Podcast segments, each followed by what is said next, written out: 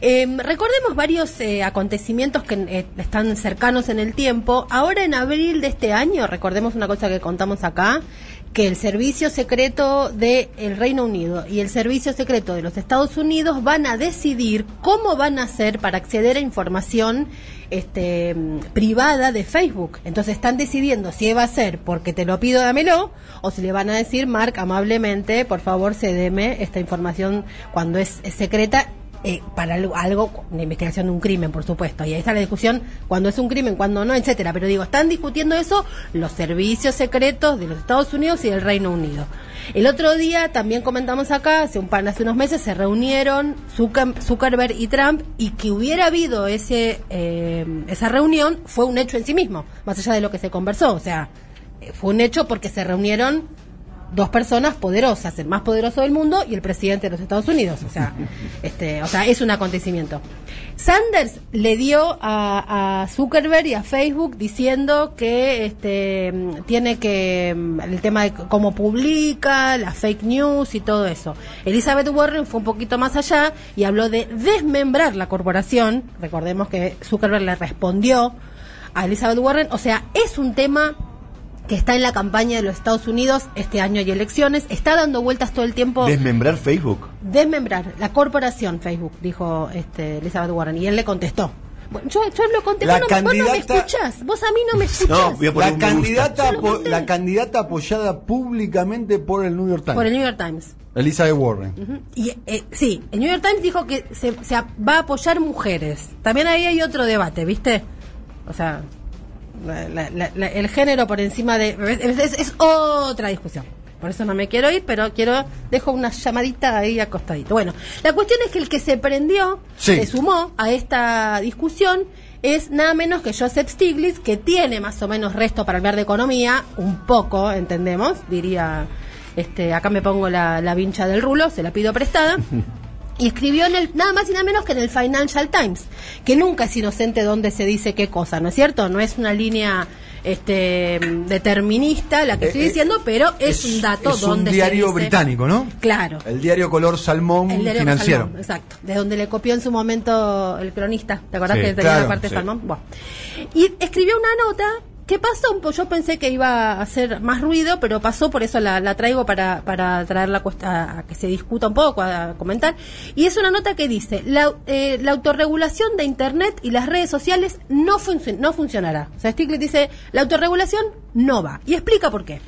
Dice que Mark Zuckerberg este, comenta, no verificará los hechos y la publicidad política porque es importante para el que el público decida por sí mismo el contenido. ¿no? Dice lo que es el argumento de Zuckerberg que es el famoso que en la Argentina tiene 200.000 este, interlocutores, que es el famoso de este, la gente, todo junto y con J, tiene su poder en el control remoto. Este, bueno, sabemos que no funciona de esa manera. Stiglitz justamente dice esto entonces dice Stiglitz, defiende Zuckerberg una idea defectuosa que se ha convertido en una sabiduría convencional, que existe un mercado de ideas competitivo y que la mejor manera de combatir las malas ideas es sacar las buenas para que el público exigente pueda escoger. O sea, poner todo, ese supuesto capitalismo este, sano, puro, inocente, que simplemente lo que hace es poner sobre la mesa cosas, sin que importe quién lleva esas cosas a esa mesa. Lo que es interesante de esta nota es que Stiglitz hace un, es cortita, es una nota muy sencilla además, hace un parangón entre el, mundo material de la economía y el mundo de las ideas en la economía, que es una discusión en la que no nos metemos mucho, ¿no? La mercancía, información, cuánto vale, cómo se regula y todo eso. Entonces dice, se ha demostrado, dice Stiglitz, que los mercados no regulados de bienes no funcionan. Y resulta que los mercados no regulados para las ideas tampoco lo hacen. El primer defecto crítico en el pensamiento de Zuckerberg es la idea de que el mercado de bienes es eficiente sin regulación. Tenemos leyes de responsabilidad civil, de fraude y publicidad para proteger a los consumidores contra los engaños. Eso dice Zuckerberg. no, de eso dice Stiglitz. Pero dice, no hay una que regule esto, que es el ámbito de las ideas, en este caso en una plataforma como, como Facebook. El segundo defecto grave es la moción de que no, la noción de que no existe una diferencia inherente entre los mercados de ideas y de bienes.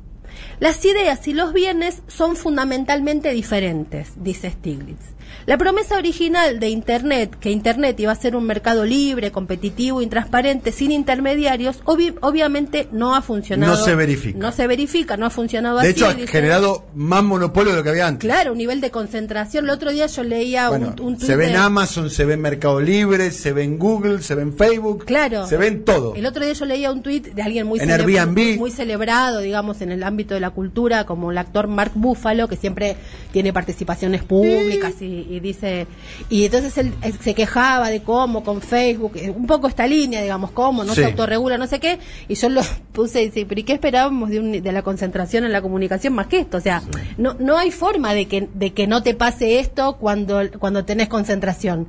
¿Por, ¿Por qué Zucker va a decir, ah, me divido en cuatro partes por el bien del mundo? ¿Por qué lo va a hacer, digamos? No, no, además no tiene por qué hacerlo, si él no quiere.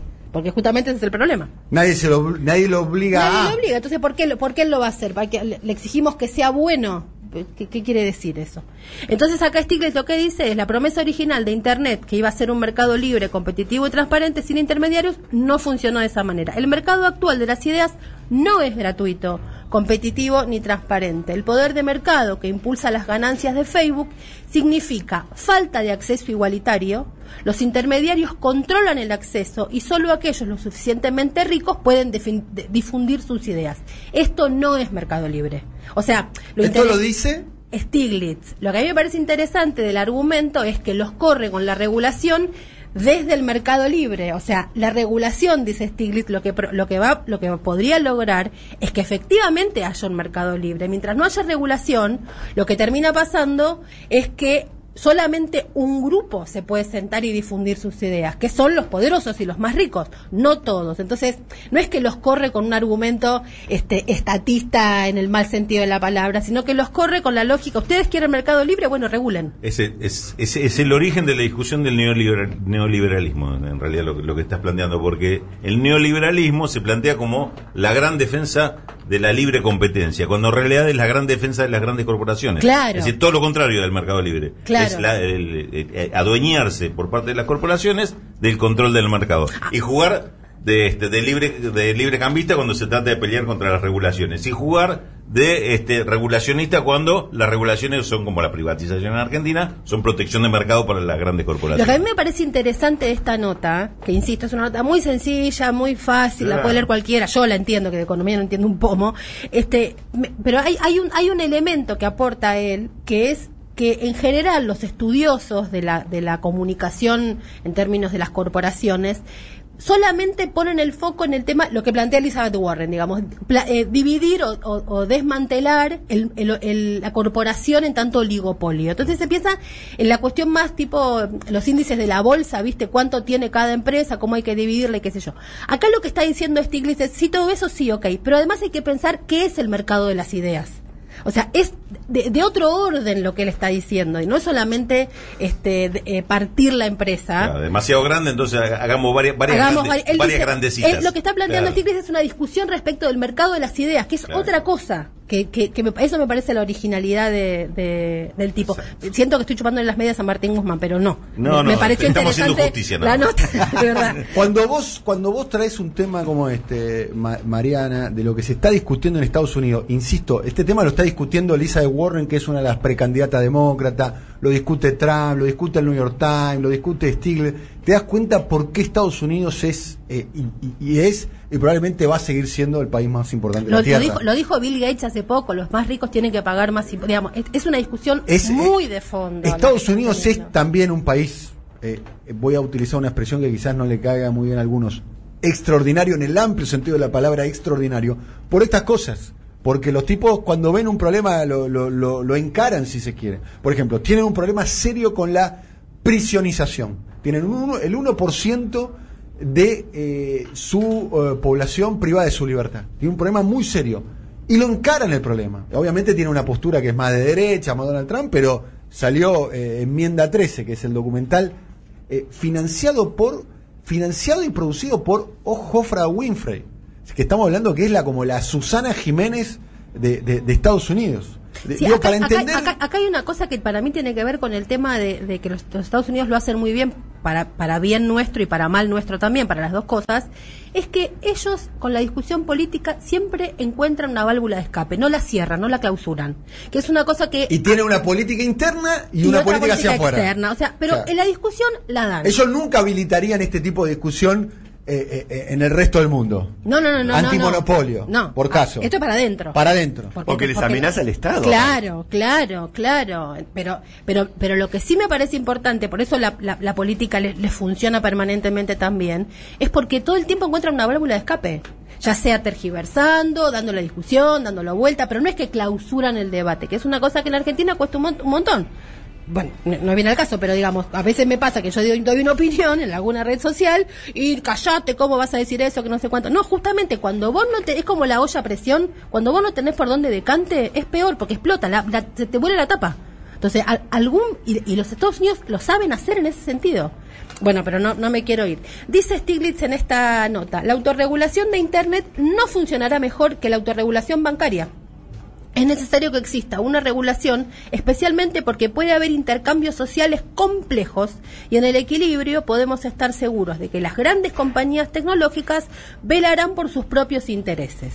Entonces, hace una mención a lo que hace poco mencionó, eh, ellos lo que están discutiendo básicamente es qué va a pasar con la publicidad o la propaganda, mejor dicho, política, ¿no? Cómo, cómo, cómo va a ser esto de las fakes, cuánto de, lo que se diga va a ser cierto o no cierto, cuánto va a ser este tergiversado y una campaña, cuánto va a ser este tergiversado sin querer, ¿no? ¿Qué va a pasar con eso? Que es lo que los tiene preocupados, obviamente, después de lo que pasó en Estados Unidos con la elección de Trump y la participación de Cambridge Analytica. Eh, entonces, él lo que dice Stiglitz es que el reciente anuncio de Google de que terminaría con el segmento de terceros en los usuarios de, de, un, de, un, sitio web em, a otro es un paso, dice Stiglitz, en la dirección correcta. O sea, esto de la, de la tercerización y el no hacerse cargo de quién subió qué cosa, ¿no? Dice, es una decisión correcta en términos de la privacidad. Dice, pero plantea una gran cantidad de preocupaciones sobre la reducción de la competencia. Es probable que el dominio de Google en el mercado publicitario sea aún mayor. O sea, aunque, eh, porque lo que él está diciendo es la decisión de Google está bien, pero no modificás la torta de la, del mercado de las ideas. Sigue siendo el más poderoso. Entonces, el problema es qué hacemos con el más poderoso, es lo que plantean en esta nota.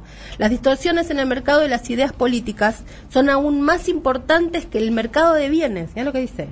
Si compro la marca equivocada de aceite de serpiente por fraude, dice Stiglitz, soy yo quien sufre.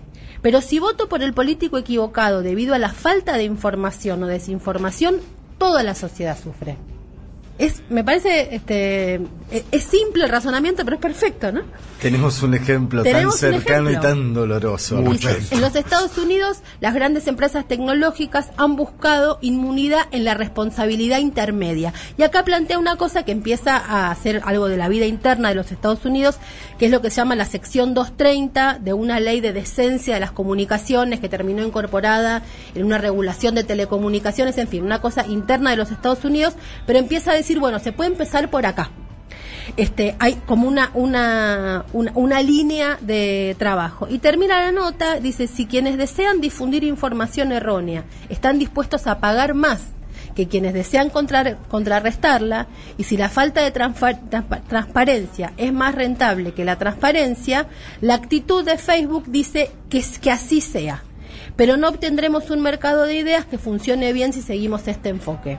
O sea, sigue con la misma con la misma línea. Disculpen que no sé leer, entonces estoy, leyendo mal. Si hubiera leído bien hubiera sido todo mucho mejor, pero mm, creo que se, se, se entiende la, la idea. Y, y, para, para culminar, porque es un debate que da para dos horas, justamente hoy salió en Infobae una nota que mira vos presentada así, ¿no? Dice este que el jefe de asuntos públicos de Facebook, que es un señor que se llama Nick Clegg, que a la sazón es eh, ex viceprimer ministro del Reino Unido.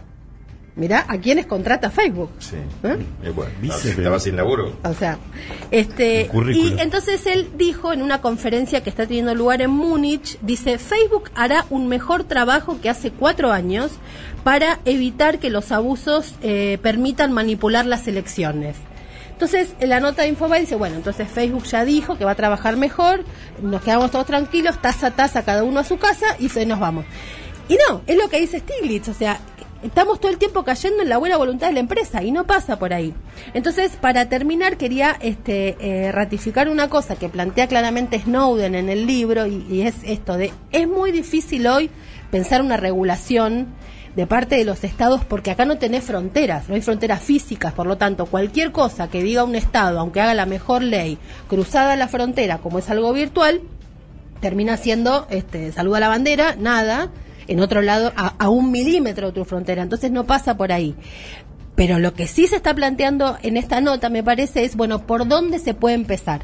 Se puede empezar por regular determinadas cosas. Si vos eso lo vas regulando en cada estado, seguramente vas a tener algún, alguna forma de ajustar. Y fíjate cómo no, no es un disparate, porque Estados Unidos está discutiendo que quieren regular esto. El país que sabe que no hay fronteras físicas, el país que sabe que esto es mundial, el país que domina esa comunicación mundial, el país de los cuales son originarios las corporaciones que dominan el mundo virtual en el, en el planeta, está diciendo, che, así no va porque nos estamos comiendo a nosotros mismos. Este, entonces, me parece que, que si bien es verdad que es muy difícil, porque insisto, no hay eh, fronteras en este terreno, no hay frontera física para que un Estado tenga jurisdicción permanente, sí me parece que el tema de la regulación como algo como el cuco comunista, mm, evidentemente no existe porque lo están planteando personas nada más y nada menos como estas, ¿no?